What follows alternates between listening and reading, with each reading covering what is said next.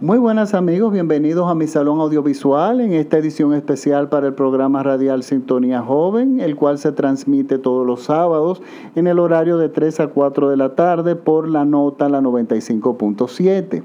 Esta semana les voy a traer, les traigo una recomendación de la plataforma Amazon Video. Recuerden que en República Dominicana y en bueno y en varios países de Latinoamérica no solamente está Netflix, sino está Amazon Video. Y muchas personas en República Dominicana están suscritos a las, tienen cuentas en Amazon. Pues simplemente con esta, eh, bajan la aplicación de Prime Video de Amazon y con la misma clave que ustedes tienen, que, usan para Amazon, pueden suscribirse. Y el costo es como 3 dólares mensuales, eh, el cual es muy inferior a al de Netflix, sí, claro, no tiene la misma, el mismo inventario de películas que Netflix, es muy inferior, pero tiene una gran cantidad de películas diferentes que no están en Netflix, series originales como Transparent, que es espectacular, o Fleabag también, que es una serie cómica estupenda, o la, aquella, eh, una serie de Woody Allen eh, protagonizada por Miley Cyrus, una miniserie como de cinco capítulos muy interesante también. Por lo tanto, hay una gran variedad también de películas que no están disponibles en Netflix y que son, muy, que son sumamente interesantes. Si hay personas que me han contactado diciéndome que una vez se inscriben no pueden ver las películas, como que no le permiten, le dicen que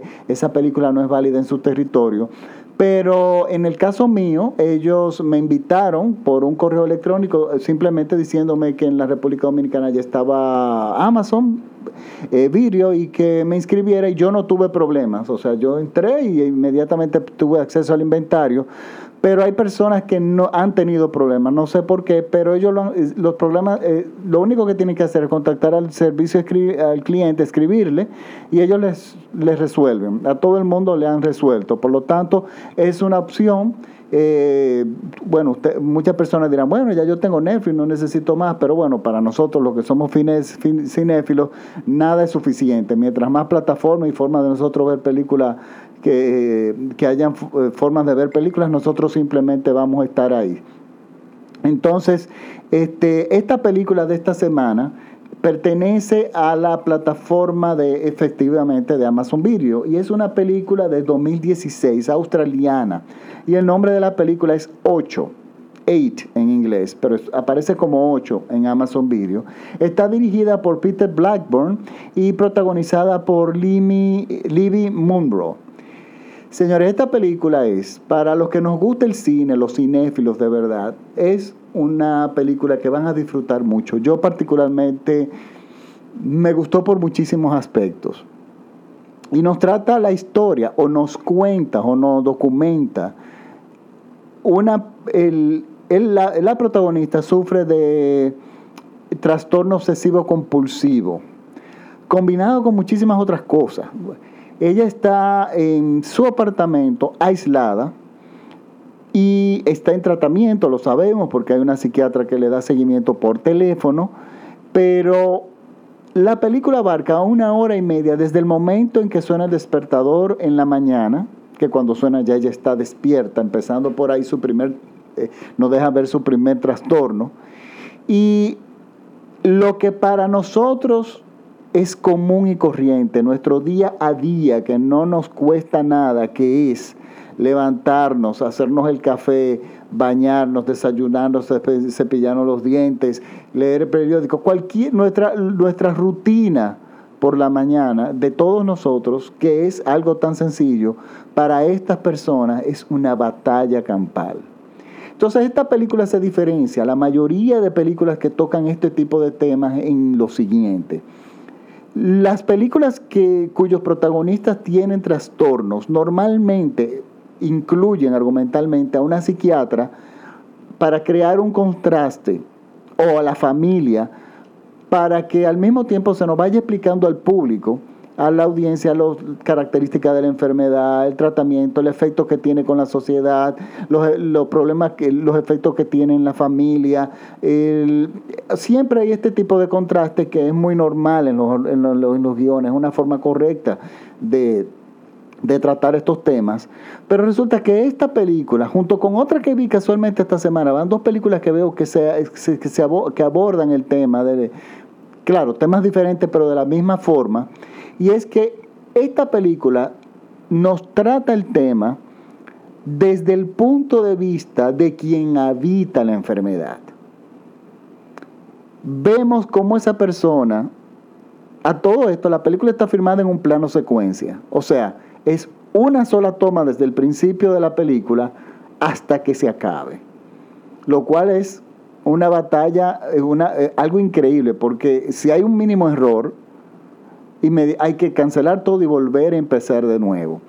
Y eso es costosísimo. Y, la, y los protagonistas, bueno, se agotan a unos niveles que usted no se puede imaginar. Pues bueno, esta película está firmada así. Y esa elección de firmar la película así no trata de ser una película que, que quiere impresionarnos con el estilo, sino es que filmar la película de esa forma en un plano secuencia podemos seguir a la protagonista en su, en su agonía.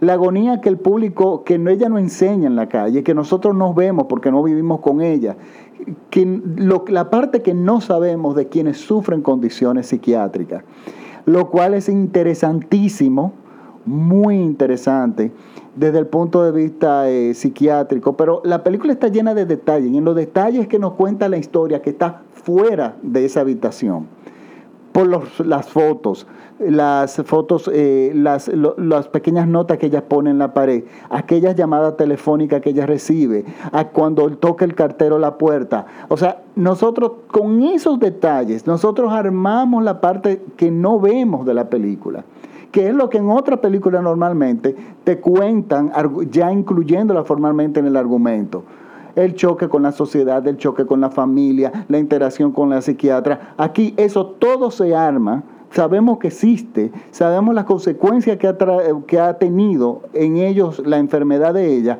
pero están los detalles que simplemente las rodean, en la decoración, en una llamada, como digo yo, en un, timbre que tocan, en esos detalles, porque lo que importa en la película es el, cómo, la, cómo algo que es un trastorno bastante eh, eh, poco común, de repente esta persona, nosotros vemos cómo se nos va desboronando frente a la cámara simplemente en, una rutina.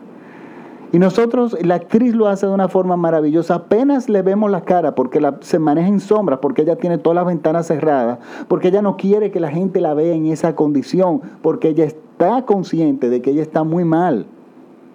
Y entonces eh, la cámara la persigue, la vemos en sombra, pero es que ella es una sombra de lo que evidentemente alguna vez ella fue.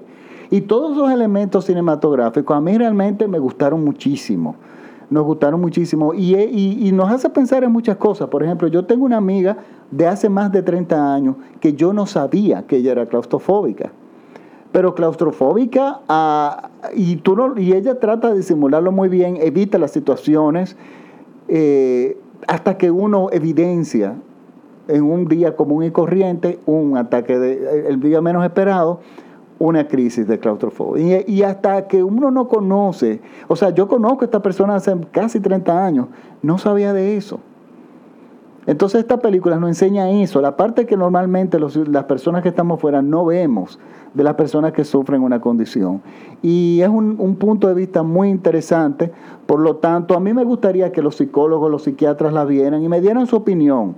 Recuerden seguirme en mi página de Facebook, que por ahí pueden interactuar conmigo también, el Salón Audiovisual de Francis Poe. Me pueden seguir en Twitter también como arroba Francis Poe y en Instagram. Y mis podcasts recuerden que lo pueden escuchar en línea gratis o descargar gratis también. Estoy en iTunes. En, ustedes van a la tienda de iTunes y ponen Salón Audiovisual de Francis Poe y le van a salir todos mis podcasts. Suscríbanse que son gratis.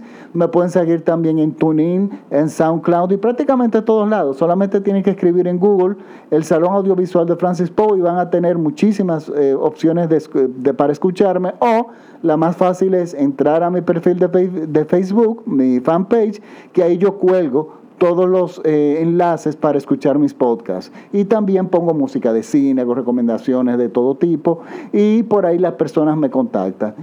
Es mi recomendación, recuerden que el nombre, de, nombre, el nombre de la película es 8, que hace referencia al patrón, ella está obsesionada con ese número, hace eh, referencia al patrón de cosas, de, de, veces que ella hace las cosas. Ella abre y la puerta y la cierra ocho veces, ella pone un seguro ocho veces, ella mueve determinadas cosas ocho veces, o sea, es parte de su trastorno. Está en Amazon Video y, y es una película australiana muy buena película. Por lo tanto, este, no se lleven de Internet Movie Database, porque en Internet Movie Database vota todo el mundo. Eh, ahí, ahí, todo el mundo opina. Y este tipo de películas es para cinéfilos o personas que ya queremos algo más. Y normalmente el público de masa que ve películas de superhéroes y que está viendo, esperando que salga la última película de Indiana Jones, realmente no le va a gustar esta, esta película. Pero si somos adultos o psicólogos o que nos guste ese tipo de, nos interesa el ser humano, es una película que le va a gustar. Por lo tanto, nada, hasta la próxima semana. Me despido y espero que les guste la película y gracias por escucharme aquí en mi salón audiovisual. Chao.